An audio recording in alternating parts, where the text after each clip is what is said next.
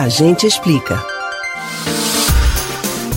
O dia mais esperado do ano para os estudantes que visam garantir uma vaga em uma universidade está chegando. No próximo final de semana, mais de 5 milhões de pessoas vão prestar o Exame Nacional do Ensino Médio Enem. Querida por uns e temida por outros, a prova da redação é rodeada de opiniões, divergências e palpites.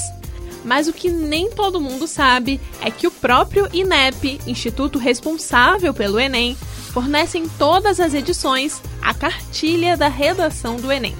Nessa espécie de apostila, o estudante é convidado a entender passo a passo o que deve ser feito na redação. Você conhece cada uma das competências da redação do Enem?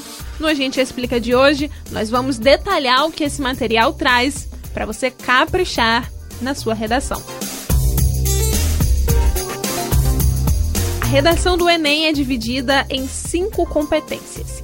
E em cada uma delas, você precisa seguir algumas regras na tentativa de garantir a nota máxima.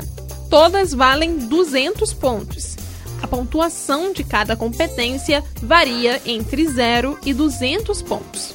A primeira competência avaliada pelos corretores é o domínio da escrita formal da língua portuguesa.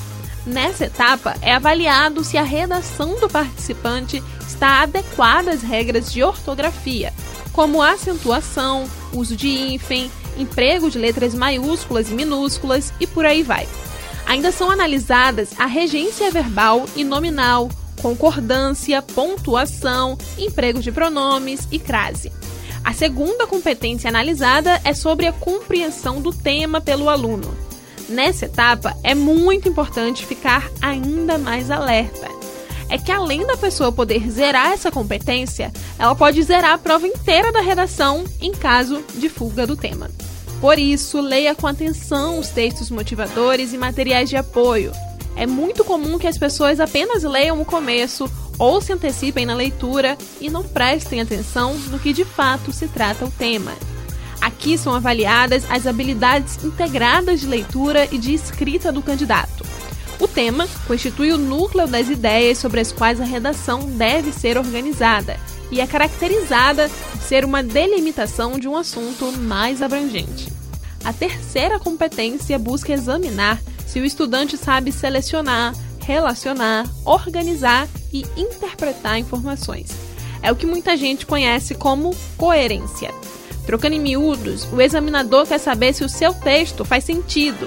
Ele segue uma ordem lógica. Você introduz o assunto, questiona o problema com embasamento e traz soluções plausíveis para eles. Se sim, a sua redação tem consistência suficiente.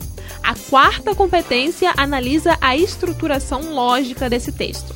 A organização textual exige que as frases e os parágrafos estabeleçam entre si uma relação e que garantam uma sequência coerente, ou seja, uma introdução que puxa um desenvolvimento amarrado na conclusão, sem que isso pareça um monte de informação deslocada e desorganizada. Preposições, conjunções, advérbios e locuções adverbiais são responsáveis pela coesão de um texto. Por último, cabe aos estudantes respeitarem os direitos humanos. Propor uma intervenção significa sugerir uma iniciativa que busque, mesmo que minimamente, enfrentá-lo. A elaboração de uma proposta de intervenção na prova representa uma ocasião para que o estudante demonstre o preparo para o exercício da cidadania, para atuar na realidade em consonância com os direitos humanos. Pronto, essas são as cinco competências do Enem que você precisa seguir. Você pode ler mais sobre o assunto pesquisando por Cartilha de Redação do Enem. O download está disponível no site do INEP. Gostou das dicas? Não esquece de repassar caso você conheça alguém que vai prestar o Enem no próximo domingo. Você pode ouvir novamente o conteúdo desse e de outros A Gente Explica no site da Rádio Jornal ou nos principais aplicativos de podcast: Spotify, Deezer, Google e Apple Podcasts. Beatriz Albuquerque para o Rádio Livre.